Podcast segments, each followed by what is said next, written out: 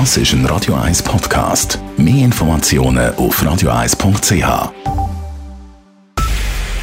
Es ist 9 Uhr. Radio 1, der Tag in 3 Minuten. Mit Sabrina Margolen. Die Rad-WM im kommenden Jahr in Zürich ist einen Schritt weiter. Gegen verschiedene Straßensperrungen und Einschränkungen wurden bei der Stadt 68 Rekurse eingereicht.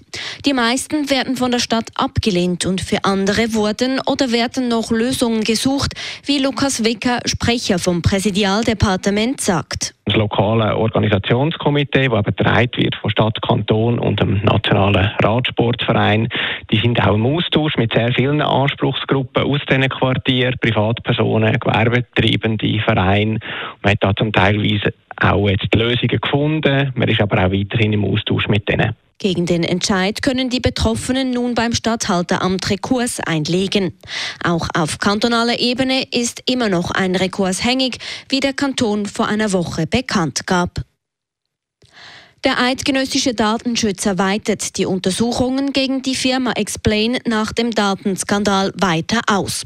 Ende Juni hatte der Schweizer Datenschützer eine formelle Untersuchung gegen die Bundesämter für Polizei sowie Zoll- und Grenzsicherheit wegen der im Zusammenhang mit der Explain AG angezeigten Verletzungen der Datensicherheit eröffnet.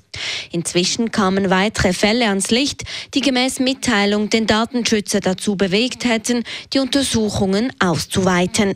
Unter anderem wurden die sieben Jahre alten Daten der Hooligan-Datenbank im Darknet veröffentlicht, obwohl diese hätten gelöscht werden müssen.